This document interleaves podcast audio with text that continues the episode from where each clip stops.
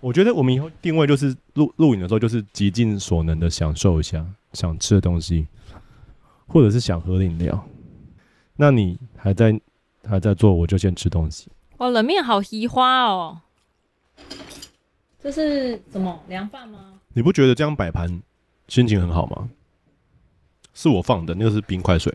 我知道，我看到。嗯，这样子就很开心，因为我们上次在拍 podcast 的时候。那个部分我已经剪掉了，但是在那上次那一集在拍的时候，就是一直有很多挫折啊，拍一拍外面的，突然有那种就跟他谈微博的声音，然后就停下来，然后又拍一拍，我打岔到就是子子就是不想讲，然后又不爽，所以又重新讲，就花了很多时间，然后最后重新讲的时候呢，又卡满，容量满了，所以又要暂停，先抠档案。然后整个 flow 很断，所以最后如果有看 YouTube 或者是你在听 Podcast 的时候，你应该会有发现到说，最后一段语气都不一样，就变很低沉。然后我在旁边完全不敢插话，前面插话插到陈子毛都压起来。我没有压起来啦，压起来，我就是很挫折啊，因为。就是一直找不回自己原本思想的脉络，然后好像原本有一个核心的东西想要讲，但一直讲不到就被打断，然后情绪不连贯，跟就是一直录不完，就时间就是那么短。然后因为我们录 podcast 都是在我工作跟工作之间找一个可能一两个小时的 schedule gap，然后就把在那个时间点把它录掉。所以其实当出现这种状况的时候，我就会还蛮挫折的。嗯。就是各种啦，所以 frustrated。那一集录完之后，我自己也有点小挫败，然后就会觉得说，是不是这件事情让我们开始倍感压力，压力山大。所以今天录的时候，你这样滑很大声。哦，sorry。所以今天录的时候，我们就点了一些我想吃的东西。那我们今天吃的是日本料理，是文山区附近一家我们很常吃、很好吃的，还不错，CP 值很高。嗯。如果跟台北比起来的话，呃，应该是 double 价钱吧。如果台北，呃，东区一点五倍多一点五倍吧，就是蛮便宜。嗯。很常在点外送的人应该知道说，他们都会用很好看或者是很高级的塑胶盒。我刚刚就花了一点时间摆盘，我觉得摆盘这件事情就是会让我心情变愉悦。就是摆盘完了之后。然后你可以看到，就是你看现在这样就很好。哎、欸，可是摆盘完之后，像这种什么椒麻酱跟那个是那个不是昨天吃的，都觉得很，你可以把它丢出去啊，丢掉丢掉。摆盘完了之后，心情变很好，就有有仪式感，心情会加分。我这冷面超级豪华的、欸。对啊，它冷面很厉害。来的时候就是个纸碗，差别很大、呃。你这样就是用冰块水，然后跟这个外盘一装了之后，大概就是可以卖个四四百五。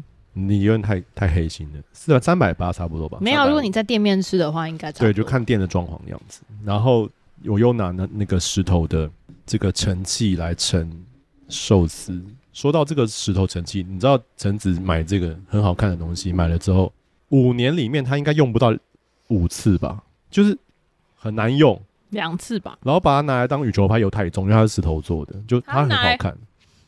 他拿来拍照的，没有他他的样子很像是日本那个。没有还没生小孩之前就会很在意说你自己做的料理摆盘是不是很好啊？对对对，然后就是因为你花很多力气做嘛，然后就会很希望说你自己在吃的时候有一个赏心悦目的体验，就不会说好像你做的时候已经是满头大汗，然后很辛苦备料啊怎样怎样，然后坐下来吃的时候呼噜呼就吃完了，结果没想到。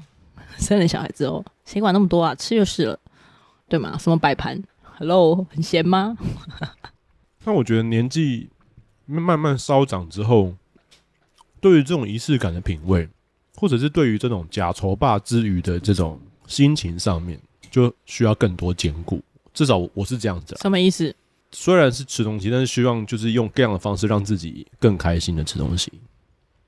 不一定是吃很贵的，就是吃一些让自己心情会心情好的东西。哎、欸，我跟你说，你弄这个碗很假掰，但是超难用的、欸。没有，我跟你说，它小碗会在里面滑来滑去，有事吗？我刚刚已经想好了，就是它的做法是这样，就是这个是胡麻和风的芦笋，你把芦笋吃光，这个碗就是拿让你拿来就是捞出来吃的。哦，它不是让你直接吃。它它哦，好好好，所以有前菜跟那个正餐的差别。对对对。OK，I'm sorry。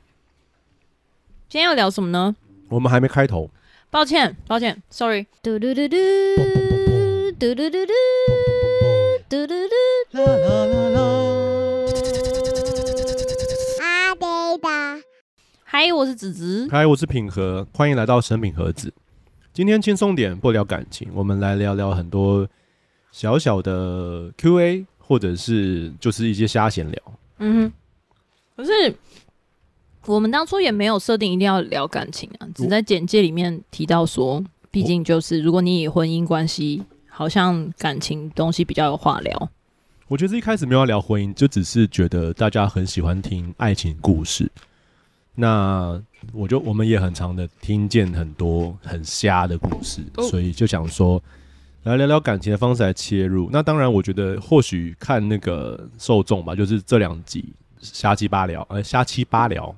不是鸡巴还是七八啊？乱聊天，然后如果大家也很喜欢的话，那或许未来就可以找朝这个方向。我不知道为什么，就是可能是你那边的人，呃，回留言比较踊跃，我这边都收不到任何的 feedback，然后所以我就一直不知道 TA 的感受。我本身没有非常在意 TA，如果做 podcast 是为了一个呃新的方式，让自己在好像社群媒体里面找到。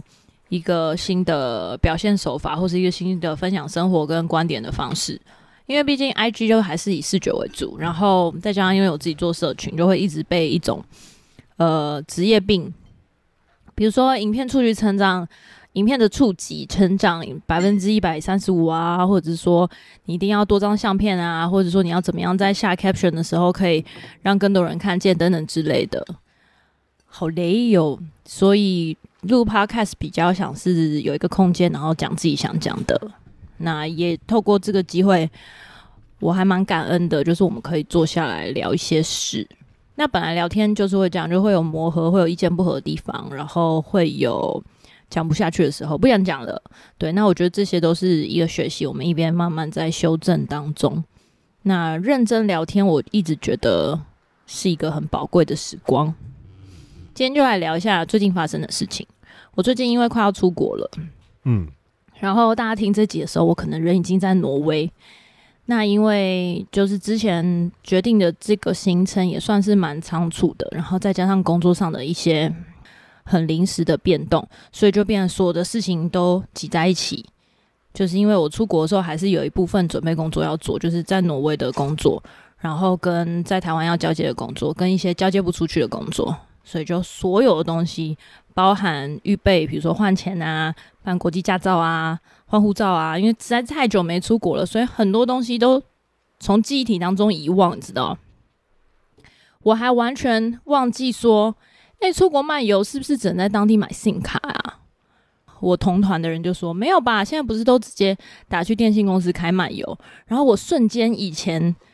的那个出国的回忆就回来了，部分没有全部部分。我想说，哦，对耶，原来有国际漫游这一件事，还有各种都是很包含，就是还要在空闲时间录 podcast，然后还要固定的写文章，所以非常考验这个时间运用的方式。那跟我自己的 team 里面，然后也需要有一些工作上面的。交接或者是分配，其实没有交接啦，因为没有人交接，所以我还是会带部分的工作去。我觉得在很高压的里面，的确是身体出现了一些过敏的反应。嗯，所以我就非常期待可以出国，在这段时间里面可以好好的整理自己的呃想法跟接下来对人生的一些规划。可是呢，我在这个过程当中，嗯、呃，就是预备的这段时间啊，虽然很忙很忙。哦，但我还蛮感恩的，就是没有倒下，第一个，然后没有真的生病，没有确诊，然后第三个呢，我觉得是一个学习，就是其实我有一点快要出去的时候会想念儿子，还没有出去就想念儿子了。但我儿子越是这样呢，就是我越表达这这种情绪，他就会越排斥我。他现在就是一直想要黏着爸爸。然后说：“你走开啦！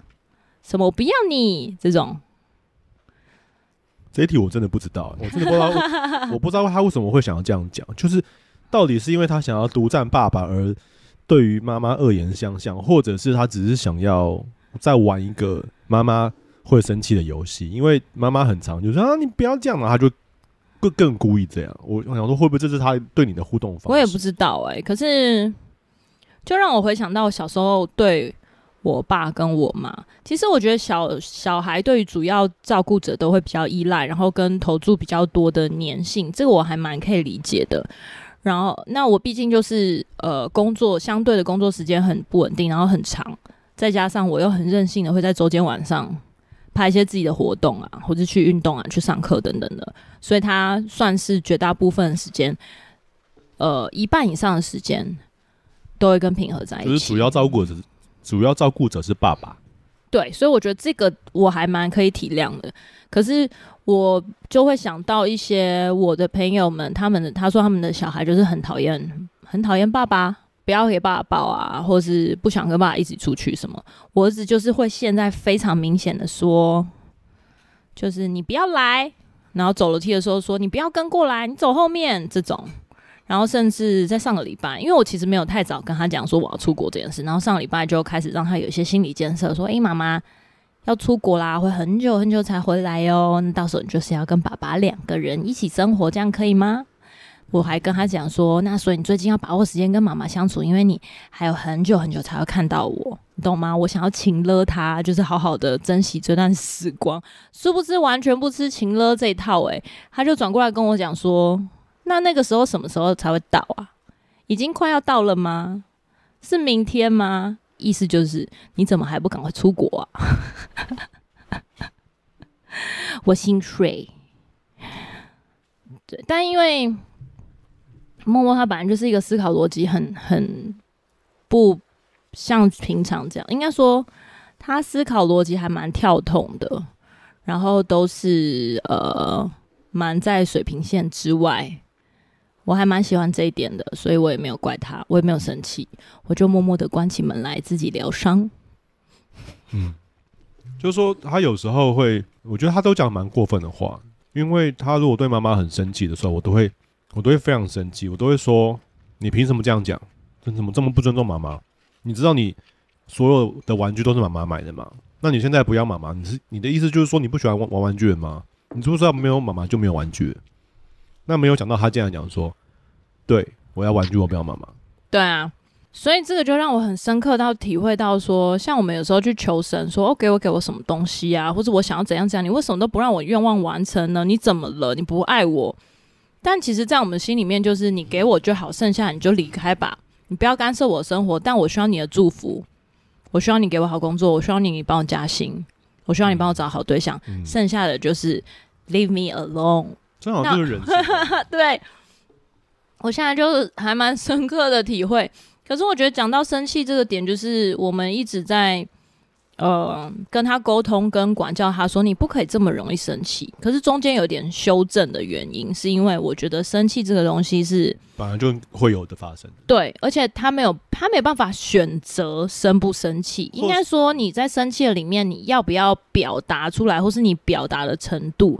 所以我后来就修正说，我觉得你可以生气，你真的很生气的时候你就生气，但其实你请需要请你尽量在生气的时候不要去伤害别人，或摔你喜欢的东西，因为你会后悔。那我觉得这个是需要练习的，毕竟就是在小孩的脑发展过程当中，他对于情绪的掌控没有呃那么的成熟，再加上他没有什么说哦我在众怒之下，嗯哼，伤害别人的那种经验，嗯。或是让别人受伤的经验，这些都是需要累积才能够判断的，所以你只能不断的、嗯、呃软性的跟他协谈吗？嗯，或者是在他冷静下来的时候跟他讲道理。可是通常啦，就是我觉得目前来说改进的程度有限有限，因为他真的是一个非常非常容易生气的孩子。嗯，然后另一方面也是因为他没有后悔的经验。嗯，好比说我们在。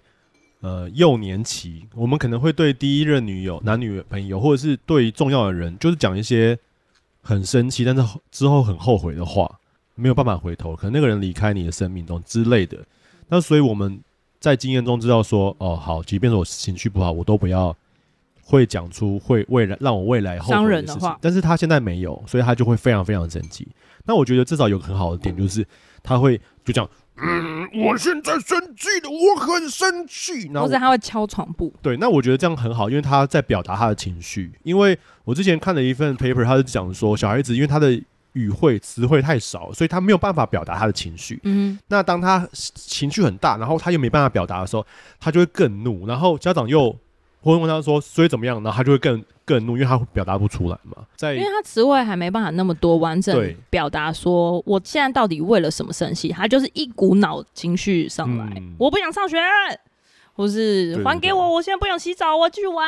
而且或者是说小呃大人的时间实在太少了，他们很、哦、呃大人很难好好的专心，慢慢的听他把。所有的话讲完，那要不然就是他被忽略，要不然就是他觉得说你总不让我表达，他就会更生气。这种就是属于大人跟小孩中间的沟通的失败。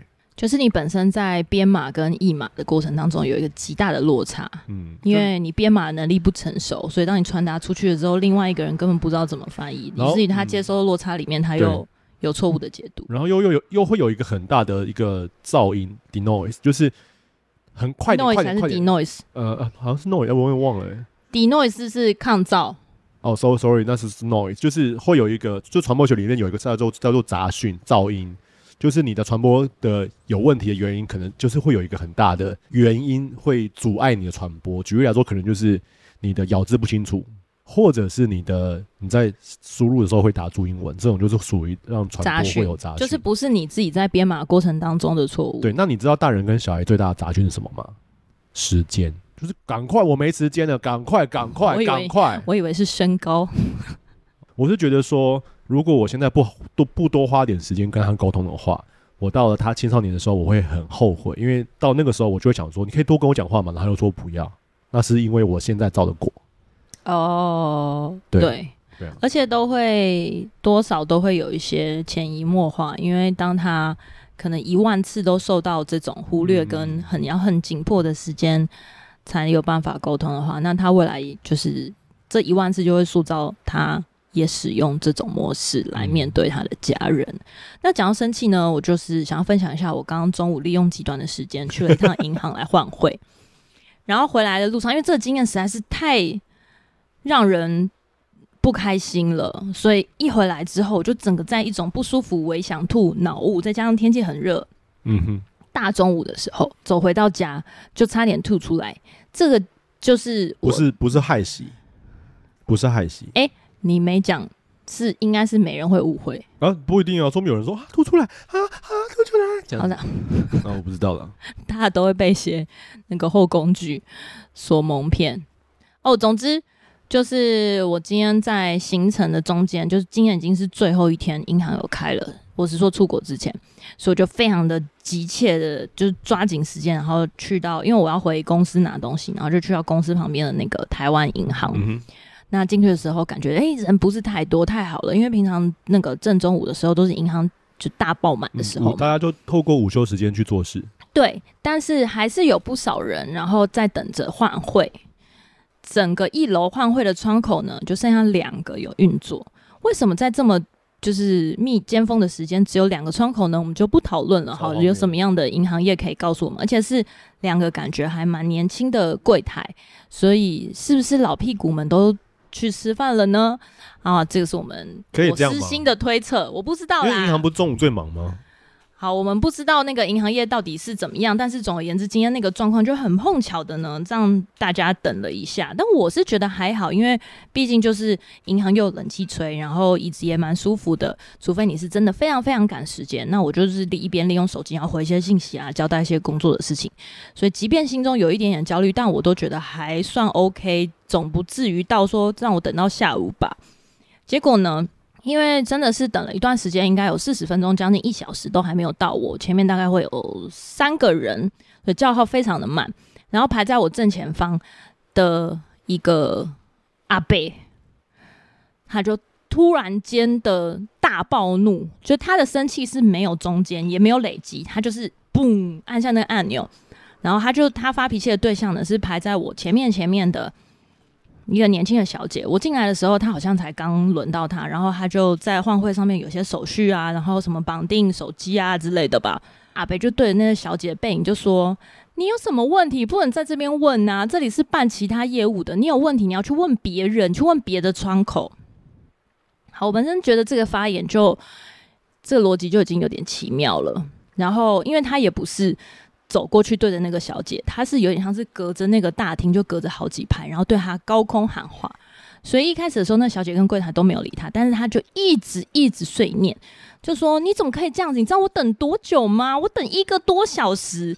然后你们现在多久时间了？你们整个柜台也才服务八个人，你们一整天就服务八个人吗？你们这效率怎么了？叫你们主任出来。”通常银行不是都会有一楼保全吗？就问你说要办什么业务，请前往二楼或者帮你抽号码牌。那个保全他就走过来说：“先生，先生，请你不要这样，他就是办他应该办的业务，所以只是花一点时间，你再稍微等一下。”这个时候呢，那个小姐也转过来了，他就讲说：“我就是办我应该办的事情啊，你这样，请你不要这样讲话。”就在这个回复的时候开始，那个阿贝整个被击到，就是他原本的分贝已经够高了，接下来他就直接用高空对骂的方式。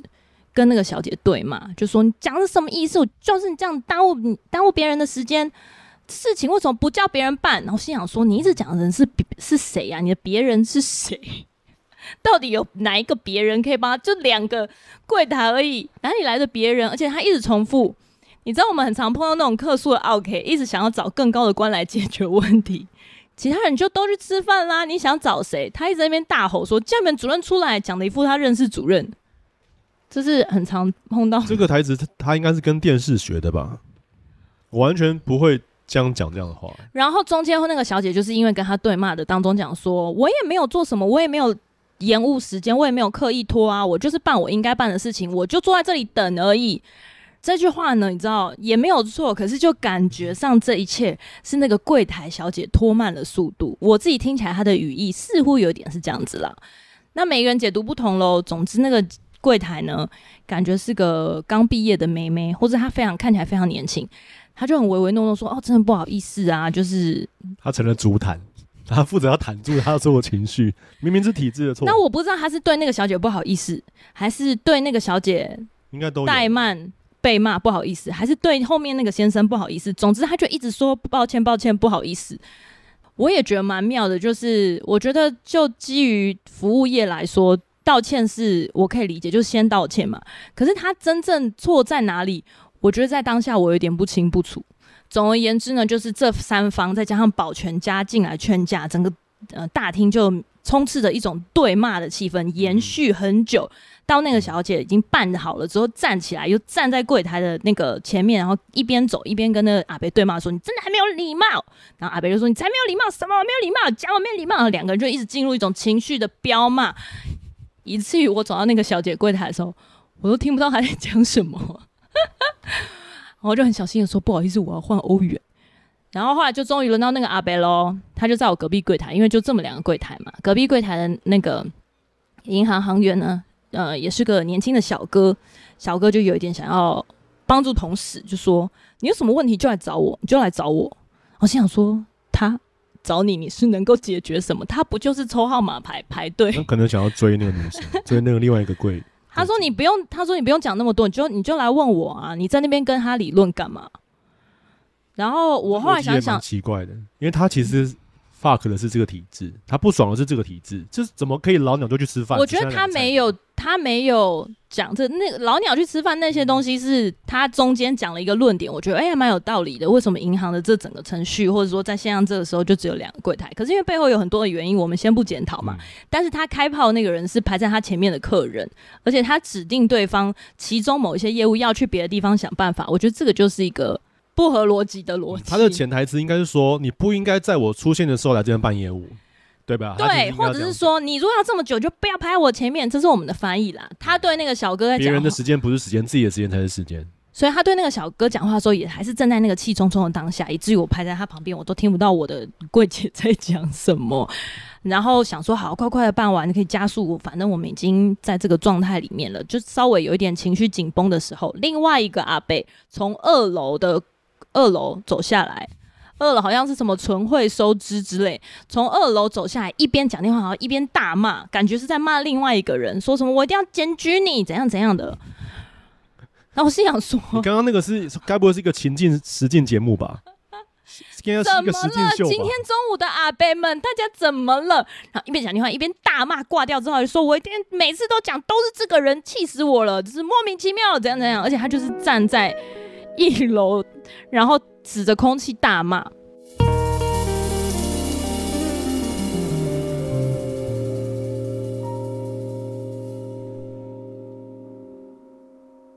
你想要学摄影吗？或有许多摄影问题找不到解答？那就快来和品视觉吧！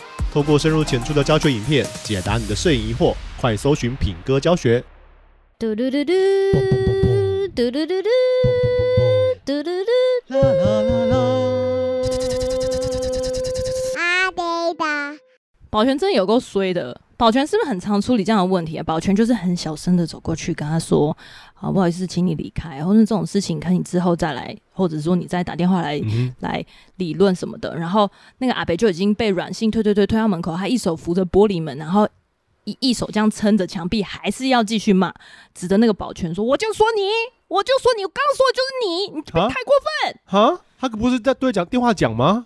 然后他中间挂掉电话，说什么他在报案啊？哦，但总而言之，我不知道他到底发生什么事。我只知道一个人，他用就是没有办法完整表达语言的一个逻辑，跟充满了情绪的彪骂，大概就是延续了十几分钟，在那个台湾银行的一楼大厅里面，嗯哼，然后所有的人都承受了极大，或是只有我很在意吧？我觉得那个情绪压力非常的大。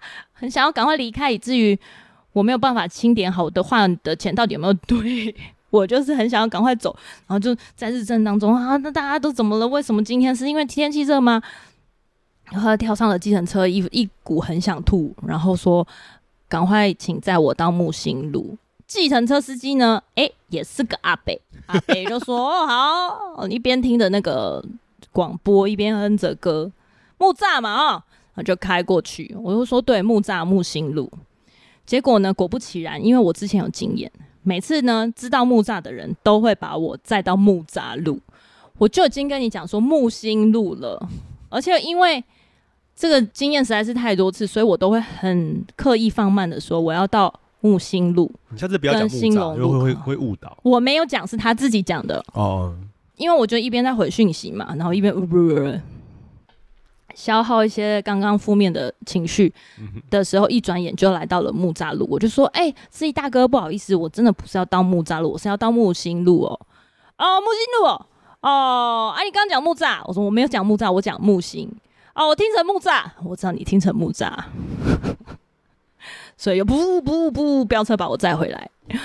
我一走上我家就吐了，没有啦，就是一股恶心。”讲完了，所以我觉得呢，在这个全球暖化的时候，再加上大家资讯这么爆炸，然后生活压力可能也不小，请大家学习怎么样克制自己的情绪，跟好的情绪表达能力是蛮重要的。呃，思考很直接的人，应该就是只想要宣泄自己的感受跟感觉；思想比较迂回的人，应该会在那个时候是想说，那到底这个环节。出了什么问题？这个问题是在哪个环节应该要修正？那如果你知道说哦，这是体制的问题的话，你就不会对那些基层员工、柜台的小姐、哥哥或者是保全生气啊。我觉得这这蛮瞎的。呃，虽然我们理解他有情绪跟想宣泄，但是在那个当下接收到情绪的其他人真的很无辜。大家都在忍耐，但是你却有一个人爆出来之后，然后那个人的出口或者那个人的情绪又会让别人更不舒服。那我就记得有一次我在公馆后面汀州路找车位，然后汀州路就是一整排都是机车位，但是就很少，所以很长时候我们都需要敲车位。我就停好要敲车位的时候，我就听到对面有一个八加九对着我旁边那个人这样说：“干你娘，你搬屁搬！”就是我旁边那个人也要敲车位，然后他就搬了那个八加九的车位哦，然后那个人就有点错误，然后停了两秒钟，那个人就转身转身，然后对着那个对接的八加九说。对不起哈，然后我心里面，我那时候心里面只有一感觉，这么大声的脏话骂出来，就侮辱侮辱了我的耳朵。那我该不该也对你骂干你娘啊？就是你因为别人搬你的车，你很不爽。我也觉得听到你骂脏话，的耳朵，对你污染我耳朵，我也很不爽啊。就是好好讲就好，你何必就是直接国骂先开头？你什么样？就是很就我就很瞎啦。因为对他来说，如果他好好讲的话，他要先等一个车流的空档，然后冲过来，然后跟你讲说：“先生，先生，请你不要搬我的车。”八加九的词汇量比较低，哦，所以他会先用一些字来垫他的那个语词的空档。他的词汇里面没有，不好意思哦，先生，他就他的语词就直接填上概念啊这样。概念啊，你怎么搬我车？哎，概念不错，哎，概念就素哦，大概这种感觉啊。那我就我就在那个 part 就觉得，哎，心情被影响。好，题外话，讲一些。开心的事，有什么开心的事呢？最近你刚刚就有讲到说你呃去换欧元是因为你要去出国了。啊、哈那我相信很多人都不知道，就是透过这个机会，你也可你可不可以也分享一下你这次为什么会去挪威啊？我、哦、要讲这个是不是？我们我们我们就闲聊而已，你不用讲的很深入。没有不行讲啊，我只是觉得这没什么，怕大家没兴趣。OK，关于挪威，为什么这次会有这个机会去挪威呢？最主要是我的。跑步教练，呃，他也是一个三铁教练，三铁一哥谢生燕，他就是在今年年中的时候，我去年被他推坑，然后今年报了那个三铁的接力，直到他今年年中的时候，他们要出发去挪威比这个极限铁人，嗯，Norseman，嗯，然后 Norseman 呢算是这个世界极限铁人的最高吧。你说纬度最高吗？还是难度最高？好像都是哎、就是很很算是世界级极限铁人比赛当中的很顶端，所以世界级的选手都会很想要去报这个比赛，然后非常的难，因为我就看了那个 Norseman 的 trailer，觉得哇，so inspiring，就是非常激励人心，然后很热血沸腾，喷汗。对，其实我就是因为我自己运动不太行嘛。你是先被激励才去呃参加这个训跑步训练，还是先有要去知道要去挪威才去看影片？才去他的影片是什么意思？才去看影片。我知道他们要去挪威，然后我就去看了这个影片，因为我就想看看一下那种世界级的三铁是在比什么，然后看了之后才知道说哇，你们这些非人类。因为我之前就会看很多极限运动的那种 documentary，很激励人心，就会让你血液沸腾。我本身是没办法到那样，就是我很多身体上面的限制、条件的限制，我也不知道诶、就是对这种极限运动比赛很有兴趣。反正我知道教练要去的时候呢，我就在那个 IG 上面就。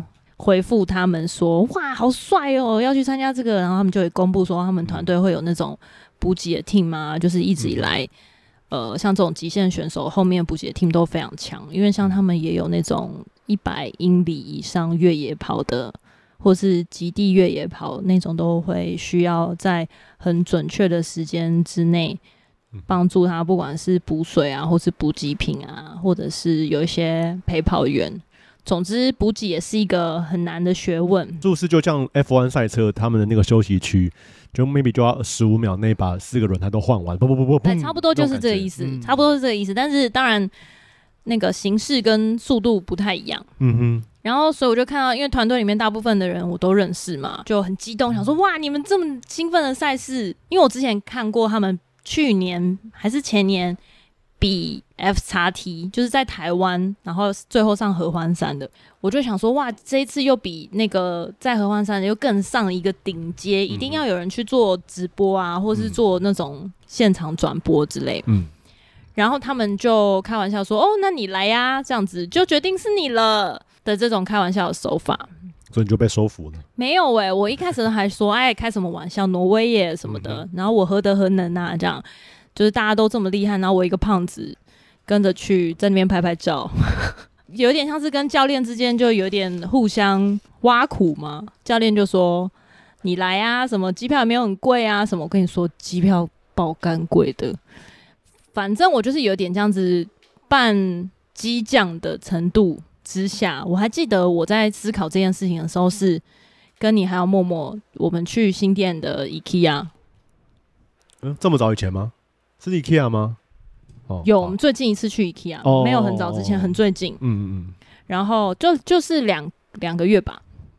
然后我就那个时候就一边在就是回讯息的时候，然后一边想说，哎、欸，是不是应该去啊？虽然一边开玩笑，然后一边想说，怎么可能哪里去生一笔钱，然后突然间放下工作，然后一个人飞去？那我家人怎么办？还是我把家人带去啊？就是在这些……哦，我想起来，然后我就说别傻了，毕竟这又不是别人资助你 all free，而是你要付出所有的费用。那既然你都自己要付所有费用，何必要把家人拖下水？因为对，就代表你的一份费用会乘以二或乘以二点五。就是要要自己要负担相当的费用啦，然后我就很想要借机把家人都一起带去，因为我觉得人生第一次去北欧这么遥远的地方，是不是应该要把家人带去一下？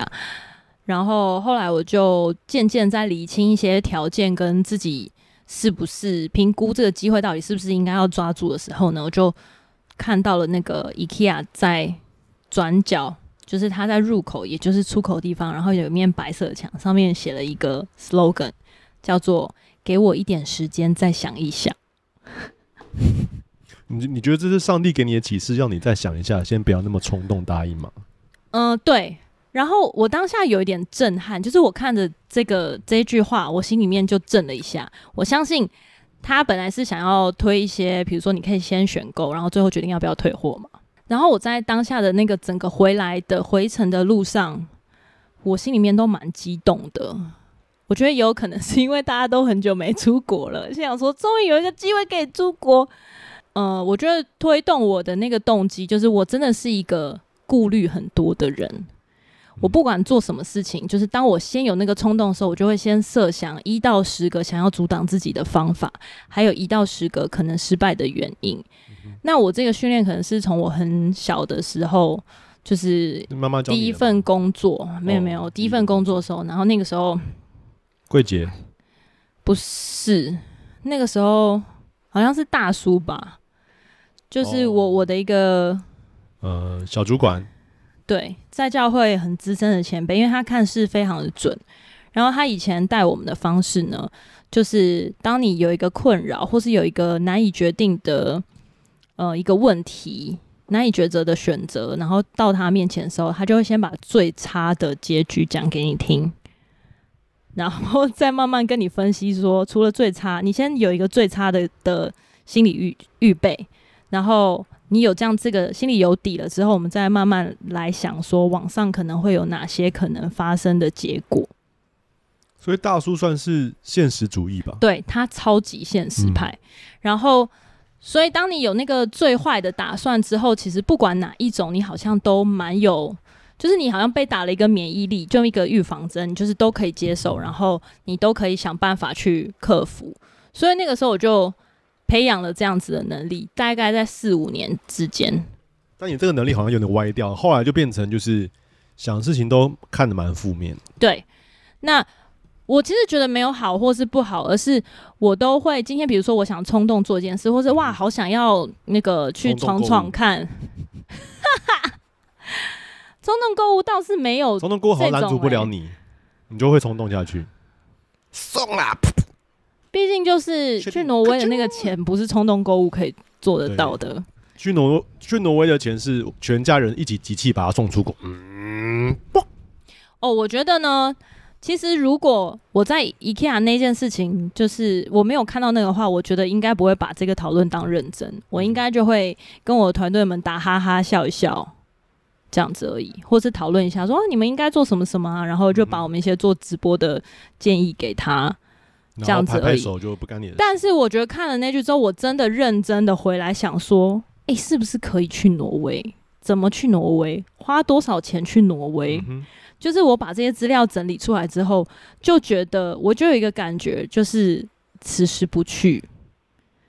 这一生应该不会去了，就是 now and、嗯、now or never。嗯，你刚刚没有讲到底多少钱啊？就是机票钱来回，机票大概四万六，来回这样子。嗯，那住宿的话我不太确定。那挪威的那个，但我觉得消费水准，消消费水平，挪威的消费水水平非常高，比美国贵一点。一餐大约是，可是因为现在现在欧元贬了嘛，但是因为他们本身的那个。生活水准就高，消费的水准也高，所以在那边生活是蛮辛苦的。因为我的朋友，我的山友前两个礼拜去瑞典，那他坐计程车十公里，短短的就花了一千六。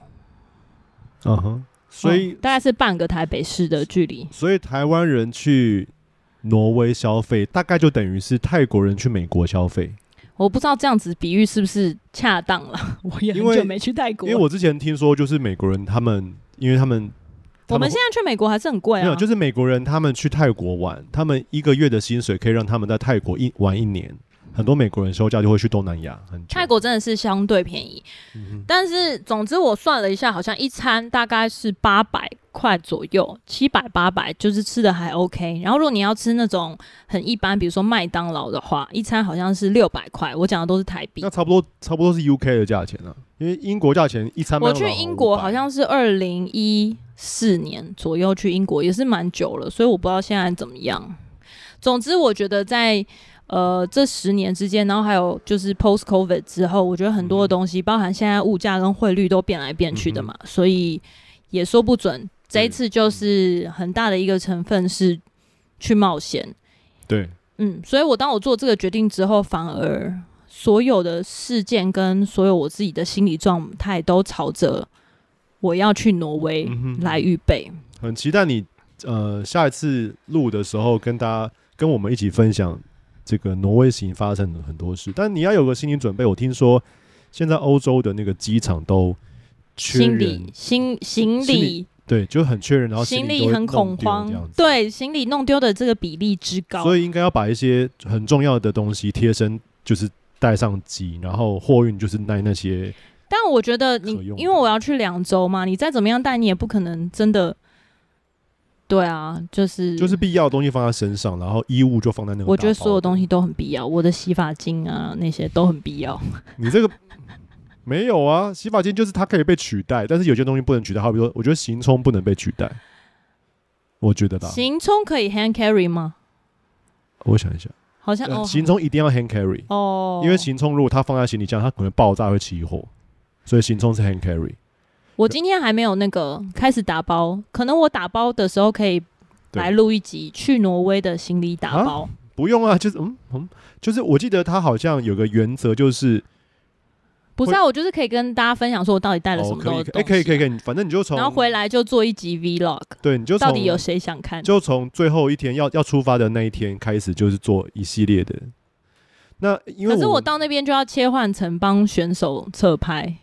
都没有任何空闲，有啦有啦，应该还，还是会有，没关系，反正我们没有要，我们看你的 Instagram 人没有要，就是 live，你可以就是积一波，然后晚上一起发这样。嗯，好，我就是对啊，我觉得很难得有这个机会。啊。但是因为我们的 podcast，我们的我我们有预录啦，所以大家听到这一集的时候，我人已经在已经回来，然后在防疫旅馆隔离，就是已经回台。哦是哦，对啊，这么久了，哦，是第二周，八月第二周。嗯，没有，最后决定不带家人的原因，一方面是因为经济负担真的很大，就是要咬着牙把牙龈咬破才可以把大家都带去。对，那也不是不行啦，只是最主要说，因为还是要配合团体的时间，然后包含比赛跟工作的时间，嗯、我觉得对同行的家人，特别是有小孩来说，其实是蛮不友善的。嗯、那之前就是我的家人，我的室友及小孩有跟着我去。下南部比赛过，那那个就是早上三四点要醒来的行程，对他们来说很痛苦。我们有跟过一次去花莲，也有跟过一次去台东，他们都觉得很想死。呃，没有没有很想死，就是觉得说，哎、欸，那这跟台北差不多吧？这样大概大家这种感觉。那既然都差不多的话，因为我差不多的意思就是到定点 check in，然后很早就要睡觉，差不多。隔天我早上起来就要自己离开。对。然后他们就会有大把大把时间是只有两个人在房间里面看电视。没有台东那一次我们有，因为他们都不会去其他的地方自己走走看看。没有带小孩真的带一个三岁小孩很难到处走。那个台东那一次我们有陪你到那个起跑线的时候还，还还跟你说加油加油之类，然后目送你起跑啊，记得吗？然后我们回来我们就回上回到车上看魔动王的卡通。台东，台东。哎、欸，花莲花莲那次花莲哦，花莲有啊，因为花莲那个才十 K 路跑。对对对，台东就台东就算了啦，台东那天真的是没有没有那个很 OK。总之就是像我这么这种很 casual 的的比赛，大家都觉得很辛苦了。嗯、对于那种极限选手的家人，respect。对啊，很多人在那个这个过程中都问我，都会问我说。哎、欸，那只是去两个礼拜，那你怎么办？你一个人带带要要带小孩、欸，我就心想说，不就是正常都这样吗？就是因为平常也是他来带小孩。哎、欸，你怎么讲这样子啊？嗯、我还是很多接送陪玩，不是因为因为就是陪吃啊，洗澡陪睡。我的老婆她去挪威两礼拜，但是我的生活还是要过啊，我还是一样工作，然后早上送小孩去幼稚园，晚上把他接回来，然后晚上陪他看看。看看卡通，跟看电视就结束啊！就其实生活是一模一样的啊，没有什么。哎、欸，但你真的是不能再让他一直看卡通了。嗯嗯，眼睛要坏掉了。不会了，不会坏掉了。我知道，但是会坏掉。不会，终究不会坏掉，但是中间会坏掉。这样你听得懂我意思吗？啊、就是它不会坏掉，坏掉，但是它会渐渐坏掉。我，我不不的，我需要一个翻方言 N 次的人来帮助我。翻译刚刚的话。好啦，总之就是我知道，对，接下来两个礼拜辛苦了。没有，你说辛苦了，辛苦了。你说不要看电视，我说不要看太多，不要看太多。这件事情它是立基在于我有空，跟我有闲，当然啦，跟我有心思陪伴他这些。那这如果很工作很忙，或者是，或者是就是很不耐烦的时候，就是还是，哎、欸，还是你真的不行，你就把他送去。哎、欸，但是我跟你说，料想他，他最近。他最近真的没有很喜欢电视娱乐，就是我放着他就他没办法，他就说：“爸爸，你陪我，我开电视要陪你，那我不开电视也要陪你，那我干嘛开电视啊？”所以后来就关掉。对啊，我的意思是说，他真的需要一个玩伴啊，独、嗯、子就是会比较辛苦啊。还是你你可以，因为那个飞口有说可以敞开他们家，没有，就是我我昨天在录的时候，我有就是认真思考这件事情，就是我一定要诱导他去做一些我想做的事情。我知道，对吗？就是好比说。我突然很想要，嗯呃玩沙啊，玩沙坑，玩沙坑，然后我就我们就去去玩沙，然后他很开心，我很开心。大家应该有看过英格子子那个父子玩沙影片，我是真的很喜欢玩沙，因为我小时候没有玩过，我我真的没有印象，我妈有带我去玩过沙坑，所以我长大之后我还蛮喜欢的，而且我我是属我是我是属于很认真拍的，我为了要玩沙，我特地去借那个金属的沙刷挑啊。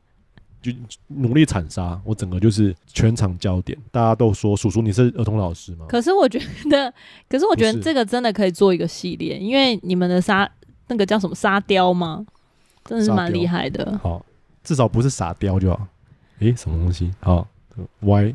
总而言之，我觉得我自己心里面也有一些，就是有经过 debate，就是说，天哪，我。